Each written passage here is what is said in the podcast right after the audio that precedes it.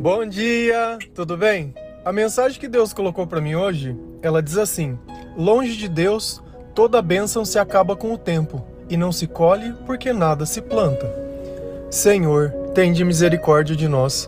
Perdoa, Pai, todos os nossos pecados, livra-nos de todo mal, nos afasta de tudo aquilo que não vem de ti. Nós agradecemos, Senhor, por mais esse dia, pelo alimento, pelas vestes, pelo banho. Senhor, envie o seu Espírito Santo para que tudo possa ser renovado, tudo possa ser transformado. Dai-nos entendimento e sabedoria. Nós te louvamos, nós te bendizemos, nós te amamos, pois somente tu é o nosso Deus. Na mensagem de ontem, era para mim ter colocado a primeira palavra de hoje que eu vou ler daqui um pouquinho. Mas olha como as coisas são curiosas. Um amigo meu, mais ou menos na hora do almoço, ele pegou e me mandou um vídeo e era justamente a passagem que eu iria colocar e eu acabei não colocando. Depois, no final do dia, minha mãe também me mandou exatamente a mesma passagem, é, me perguntando sobre. E realmente essa passagem ela tem que ser pregada, né? Ela merece a atenção. A frase que eu coloquei para vocês hoje, ela se baseia um pouco na compreensão dela. Eu vou começar lendo o versículo para vocês. A princípio, ele parece um versículo muito duro e muito injusto, mas depois nós vamos entender o que, que acontece, por que, que essa parte da nossa vida e muitas vezes da vida de outras pessoas acaba sempre sendo dessa forma ela está em Mateus 25, versículo 29. Pois a quem tem, mais será dado, e terá em grande quantidade, mas a quem não tem, até o que tem lhe será tirado. A princípio é uma mensagem muito dura, que ela diz que quem tem, mais será dado, e quem não tem, até o pouco que tem será tirado. E isso dá um ar e uma sensação toda de injustiça se você começar a ler a Bíblia, lá em Mateus 13, Jesus ele também tem exatamente esse pensamento na parábola das sementes. Mas será que Deus está sendo injusto com aqueles que não têm e justo demais com aqueles que têm? A verdade é uma só: que aquilo que você colhe, você planta. A partir do momento que todos os dias eu trabalho e planto, no final eu vou acabar colhendo. Mas aquele que simplesmente pegou ou encontrou o que alguém plantou, ele vai ter que sempre ir colhendo, colhendo, vai chegar uma hora que aquilo vai acabar. É como se duas pessoas tivessem recebido uma herança, só que uma delas trabalha e a outra não. A que trabalha sempre vai estar tá aumentando o valor, a que não trabalha sempre vai estar tá gastando. E no final, a que não trabalha vai acabar sem nada. Então, quando diz que o que tem será tirado, é justamente por isso. Porque quando a gente deixa de receber do Senhor algo, aquilo que a gente tem acaba se consumindo. E quantas vezes não aconteceu isso na nossa vida? Deus ele veio, deu a bênção, deu a, deu a prosperidade, deu muito mais do que a gente precisava, só que depois de um tempo tudo aquilo acabou. Acabou por quê? Acabou pelo simples fato de você ter esquecido o Senhor, de estar das costas para Deus. A tribulação veio, você se esforçou, conseguiu. Conseguiu o que queria, recebeu a bênção, saiu. Aquela bênção ela vai continuar sendo consumida até o ponto de não ter mais nada. Então isso não é a culpa de Deus, a culpa é nossa. E lá em Mateus 25, é, se a gente olhar o versículo, Jesus ele faz uma parábola. E qual é essa parábola? É a, a parábola que um senhor ele vai fazer uma viagem e ele vai pegar esse dinheiro e vai entregar um pouquinho para cada empregado dele. E uma coisa que é muito importante, ele entregou para cada empregado baseado na capacidade. Então, a um dos empregados ele entregou cinco moedas, né, cinco talentos. Ao outro ele entregou dois e ao outro ele entregou um. E ele foi viajar e ficou muito tempo fora. Quando esse senhor volta, o primeiro empregado, que é aquele que recebeu cinco, ele chega no patrão e fala: Olha, o senhor tinha me dado cinco moedas, mas eu estou te devolvendo dez, porque eu coloquei no banco, eu fiz o teu dinheiro render. E ele entregou as moedas. O outro criado, ele vai lá e fala assim: Olha, você tinha me dado duas moedas, eu estou te dando duas e mais duas moedas. E aí, o que, que acontece? A resposta do patrão é justamente essa, que está lá em Mateus 25, 23. Para ambos os criados, ele responde a mesma coisa. O Senhor respondeu: Muito bem, servo bom e fiel. Você foi fiel no pouco, e eu porei sobre o muito. Venha e participe da alegria do seu Senhor. Então, o que, que Jesus está dizendo? Que como a gente foi fiel no pouco, que aquilo que Deus entregou, nós entregamos para Ele muito mais, Ele vai nos honrar, Ele vai nos abençoar e nós vamos participar da alegria dele. E essa resposta de cima, pois a quem tem mais será dado, e terá em grande quantidade, mas a quem não tem, até o que tem será tirado, foi o que Deus respondeu para o último criado, aquele que ele tinha dado apenas uma moeda. E o que, que esse criado fez? Diferente dos outros que ele fez a moeda multiplicar, ele pegou aquela moeda e enterrou e escondeu. Ele não usou a bênção que Deus tinha dado, ou aquilo que Deus tinha deixado em responsabilidade, para fazer render.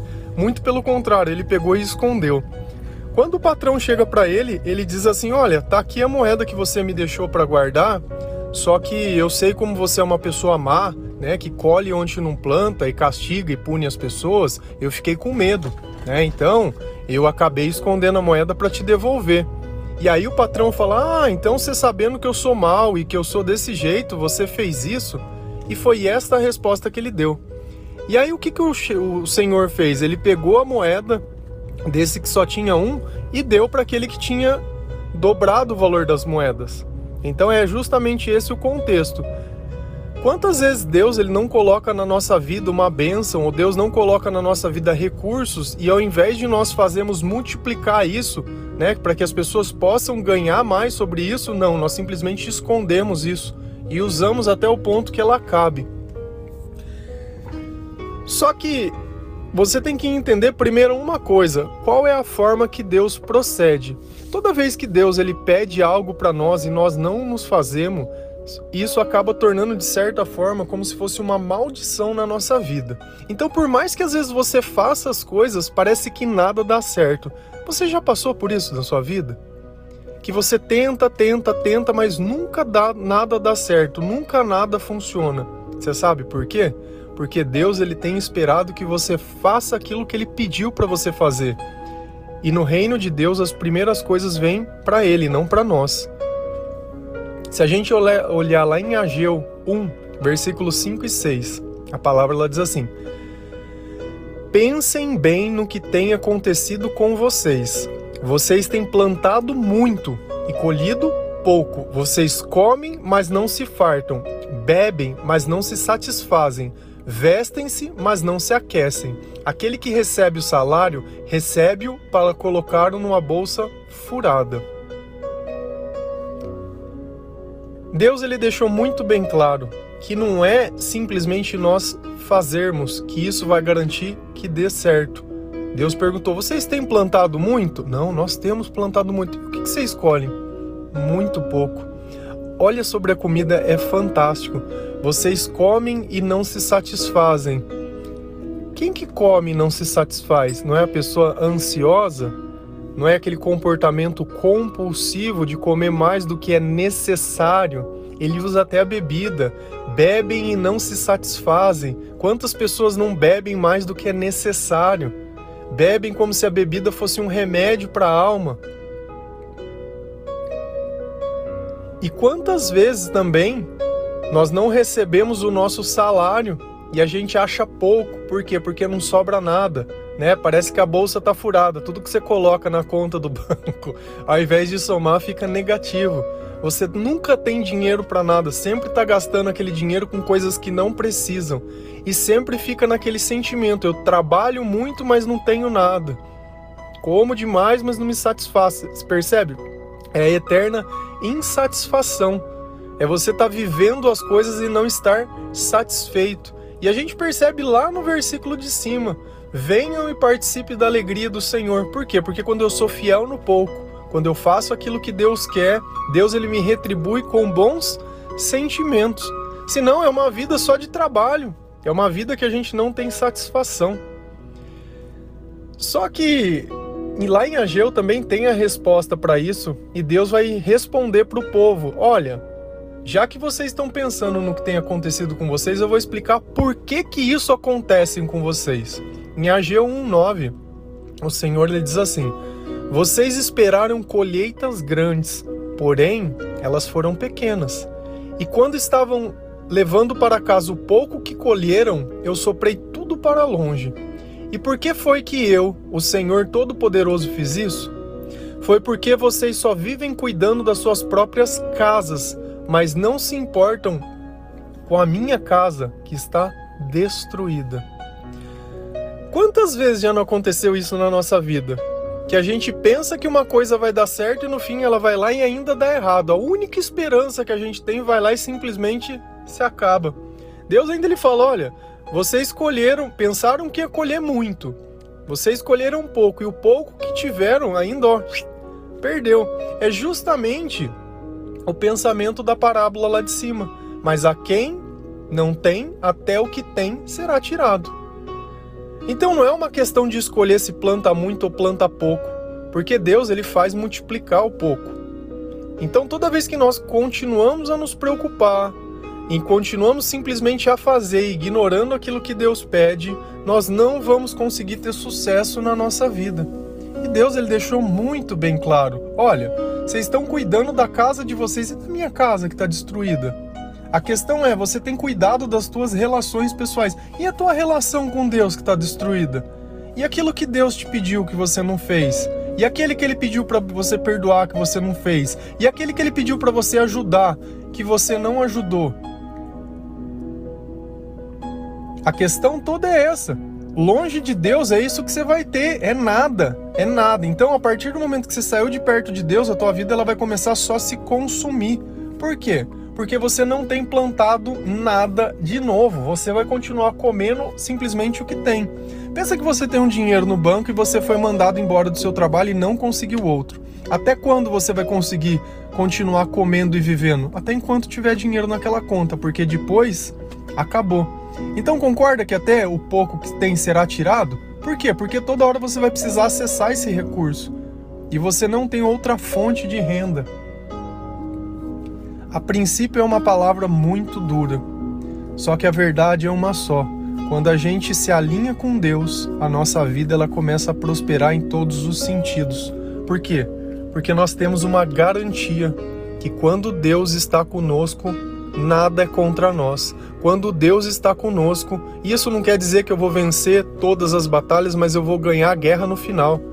Porque a vida não é só o presente, a vida não é um conjunto de vitórias. Se você olha a história do próprio rei Davi, quantas vezes aquele reino não foi destruído, quantas vezes não aconteceu diversas perseguições, quantas coisas ruins não aconteceram, mas tudo isso por uma única coisa: quando ele estava lá em cima, quando ele estava no auge, quando ele conseguiu ser rei, ele parou de observar as coisas de Deus e foi cuidar dos interesses dele. E é aí que começa a ruína da pessoa. Toda vez que você alcança a bênção e vai cuidar da tua casa, a casa de Deus ela começa a se destruir. Então é melhor a gente cuidar da casa de Deus que Deus cuida da nossa casa do que você ficar querendo cuidar da tua família, cuidar do teu emprego, cuidar do teu amigo, cuidar do eu. Lembra que eu sempre falo o eu, o meu? E aí isso daí é o começo da ruína da tua vida. E sempre vai acontecer isso. E tem diversas pessoas que não aprenderam a perdoar, que vivem simplesmente a destruição das tuas vidas.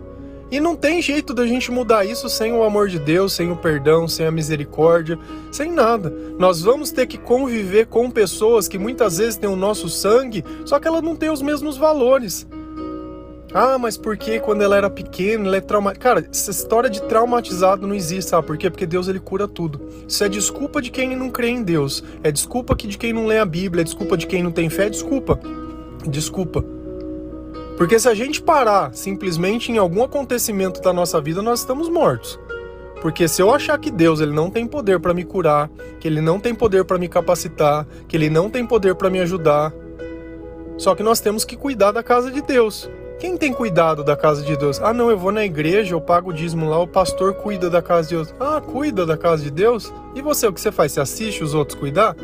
E aí, o que você tem plantado, você tem colhido? Como que tá a tua vida? está prosperando. E não pensa que prosperidade é sinal de bênção, porque uma coisa não tem nada a ver com a outra. Deus ele vai fazer você prosperar financeiramente se você não tiver amor ao dinheiro, porque se você tiver amor ao dinheiro, ele não vai dar prosperidade.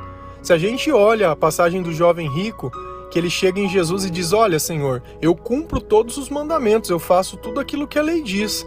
Como que eu posso seguir? Como que eu posso é, chegar no reino de Deus? Jesus percebe que ele tem apego ao dinheiro e amor ao dinheiro, e ele fala assim: Ó, entrega tudo que tem aos pobres. Deus ele vai pedir aquilo que você ama para ele. Se você não tem amor ao dinheiro, não tem problema nenhum você ter bens e ter posses. Por quê? Porque você vai usar aquilo em nome do Senhor. Você vai usar aquilo para abençoar a vida de outras pessoas, para ajudar. Agora, se você simplesmente se apega a isso, é isso que Deus vai te pedir. Se você tem um apego emocional por uma pessoa, Deus vai te pedir aquela pessoa. É a mesma, a mesma coisa que quando a gente olha a passagem de Isaac, desculpa, de Abrão, e Deus pede o filho dele como sacrifício. Por quê? Porque ele não tinha outro filho, ó. Aliás, até tinha, mas com a esposa dele não, era com a escrava. E Deus pediu tudo que ele tinha. Ele falou: Não, senhor, tudo bem. No final, a gente sabe da história, ele não foi sacrificado. Mas é justamente isso. Deus, em algum momento, ele vai te pedir o que você ama. Então, se o teu amor estiver em Deus, ele vai perceber que ele, você pode ter tudo que você tem, que você não vai se corromper. O problema é quando aquilo que você tem se corrompe. Por isso que algumas pessoas, quando perdem um filho, perdem um relacionamento, perdem um casamento, perdem um trabalho, perdem uma vida, perdem um conjunto de coisas, a vida dela se destrói inteira. Por quê? Porque ela colocou o amor nas coisas erradas. Percebe como a lição ela vem acontecendo sobre todas as coisas e quantas pessoas a gente não consegue estão carregando esse peso desse luto dentro da sua própria vida. E isso, ao invés de se tornar uma benção, se tornou um pesadelo, porque a partir daquele instante é só ladeira abaixo a vida dessas pessoas. Já não tem mais vontade de comer, já não tem vontade de trabalhar, já não tem vontade de sair da cama, já não tem mais vontade de nada. E o que, que adiantou isso? O que, que adiantou todo o trabalho? Não adiantou nada. Então, ou a gente faz do jeito que Deus ensina e chega nos lugares que Deus diz que nós possamos chegar, ou a gente vai viver nessa vida o tempo todo, simplesmente trabalhando e se cansando, trabalhando e se cansando. O dinheiro entrando o dinheiro saindo, eu lá em cima e eu lá embaixo, eu lá em cima e só isso. Então o reino de Deus, ele tem que vir em primeiro lugar na nossa vida. Ele tem, nós temos que reconstruir essa relação com Deus. E relação com Deus se constrói com comportamento. Tem gente que vai na igreja, beleza, legal, sai da igreja, vive como se da mesma forma que uma pessoa que nem conhece Jesus. Qual é a diferença dos dois? Ah, não é porque eu falo que eu acredito, mas, mas Jesus não muda o teu comportamento? Você tem ido receber uma palavra que o mundo não tem essa palavra e na tua vida isso não significa nada? Não é à toa. Não é à toa. Eu simplesmente eu tenho uma paciência tão grande de ficar assistindo as coisas porque eu nunca vi um justo mendigar o pão, mas eu sei que os ímpios serão destruídos. Então é uma questão de tempo. O salário do pecado é a morte. Eu não desejo o mal de ninguém, mas cada um colhe o que planta. Exatamente isso. Lei da semeadura vale para todas as pessoas. Então aquele que faz o mal, achando que o mal vai ficar impune, talvez agora esteja por cima. Mas a hora que cair, quem que vai levantar? E sempre vem a queda, sempre vem a queda. A gente olha na Bíblia inteira, todos, todos os reis, todos que conquistaram, todos os impérios, tudo, tudo, tudo. Não teve um que ficou por cima o tempo todo. Aliás, a única história que a gente olha que honrou a Deus até o fim, que é o nome que está acima de todo nome, é o de Jesus. De resto, não teve um. Não sobrou um para ser perfeito. E nem essa pretensão de Deus. Nem é essa. Não, Deus não espera perfeição de nós, Deus espera amor. E toda vez que eu amo, eu me torno perfeito, porque o amor me aperfeiçoa a fazer boas obras. Longe de Deus, toda bênção se acaba com o tempo e não se colhe nada, porque nada se planta. Então, o que nós devemos começar a fazer? Ficar perto de Deus, para que a bênção ela não se acabe, e continuar plantando para que eu sempre tenha o que colher. Desse jeito, os meus celeiros eles ficarão cheios. Desse jeito, aquele sentimento de plantar muito e colher nada, ele vai sumir, aquele sentimento de ansiedade de eu ter que ficar comendo o tempo todo, ele vai sumir, de eu ficar bebendo o tempo todo, ele vai sumir, eu vou ter controle da minha vida. Por quê? Porque aonde tem o Espírito Santo, aonde tem o Espírito de Deus, lá tem liberdade. E a partir do momento que eu tenho liberdade, minha vida ela se modifica muito. Muito porque a compulsão ela some. E aí eu começo a ter o controle. Com o controle eu tenho paz, eu tenho uma disciplina melhor, eu tenho um resultado melhor, paro de gastar com bobagens, paro de falar bobagens, tenho mais uma vida com muito mais qualidade, começo a comer melhor, começo a dormir melhor, começo a ver que pessoas vão estar do meu lado e qual vão não estão, né? Quem agrega na minha vida e quem não agrega. E isso não quer dizer que eu vou viver longe dessas pessoas, mas eu vou me fortalecer para poder voltar e entregar uma palavra. E o mais importante, reconstruir a minha relação com Deus, porque sem isso todo o resto não tem sentido. Amém? Que Deus abençoe cada um de vocês que essa palavra possa trazer um pouco de sabedoria, que através dessa sabedoria você possa resgatar e restituir essa casa com Deus, que você possa usar as ferramentas que Deus diz para que nós pudéssemos usar como perdão, a caridade, o amor, e que isso possa realmente fazer todo sentido na nossa vida. A paz de Cristo.